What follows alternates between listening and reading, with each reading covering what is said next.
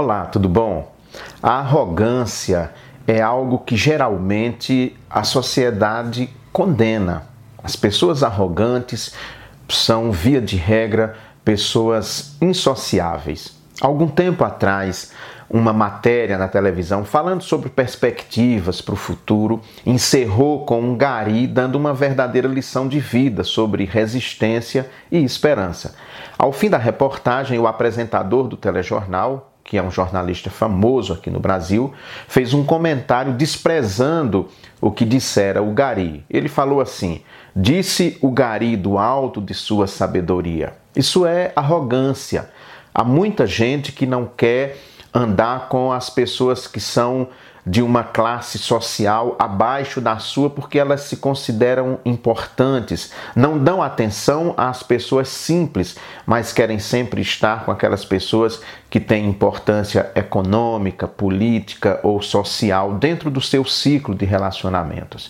Elas se esquecem que muitas vezes é muito melhor você ser amigo do garçom do que do dono do restaurante, porque é o garçom que está te servindo, é ele que vai lhe dar dicas muito úteis sobre a comida, o que está bom, o que não está, sobre o que você vai beber. Do que adianta você ser o dono do restaurante se chegando lá você nem vai encontrá-lo? Você vai encontrar o garçom que lhe atenderá diretamente.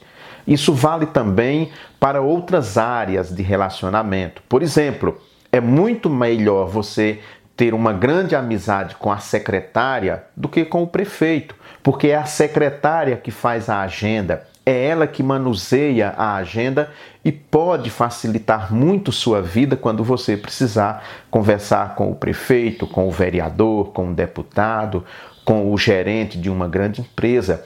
É ela que tem essa facilidade, que faz essa intermediação. Mas as pessoas não enxergam Muita gente não dá importância. Muitas pessoas acham que essas que estão ali servindo não têm utilidade para suas vidas e por isso passam sem dar nem bom dia, sem nem cumprimentar. Todos importam, todos são importantes e relevantes dentro dos nossos relacionamentos, sejam eles as pessoas ricas, poderosas, que tem dinheiro e influência, seja a pessoa mais simples que você possa imaginar. Às vezes ela tem acessos que você jamais teria, mesmo tendo amizade com as pessoas que estão lá no topo. Não podemos desprezar ninguém. Não podemos fazer separação de importância, por exemplo, entre o médico e a mulher ou o homem que varrem o consultório os dois são importantes. Imagina se a pessoa que é encarregada de varrer, de limpar, de cuidar de um consultório médico não faz o seu trabalho bem feito, o quanto pode haver ali de contaminação. Então, todos importam, todos são relevantes. Tem uma historinha que eu vou contar para vocês que fala sobre relevância.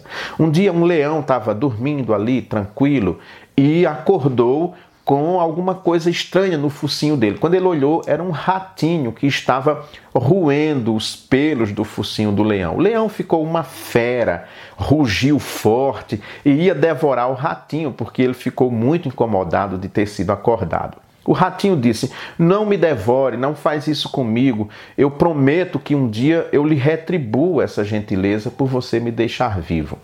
O leão olhou para aquele ratinho indefeso, pensou: no que é que um rato pode me ajudar, gente? Bom, mas também, como não dava para alimentar, ele deixou o ratinho embora. Dias depois, o leão estava andando na floresta quando foi preso por uma rede. Os caçadores fizeram uma rede e o leão ficou preso e começou a rugir. O ratinho ouviu aquele rugido e foi se aproximando. Quando ele se aproximou, viu que era aquele leão que de certa maneira lhe poupara a vida. Aí ele disse: "Espera aí que eu vou ajudar". E começou a roer lentamente calmamente, mas decididamente, as cordas. Foi roendo aqui, roendo ali, até que abriu um, um, buraco suficiente para que o leão escapasse. O leão, tão forte, tão poderoso, teve sua, sua vida então nas mãos de um ratinho indefeso. Pensemos nisso e não desprezemos ninguém por causa da, do seu lugar social, de sua condição econômica. Ficamos assim. Shalom. Até a próxima semana, se Deus quiser.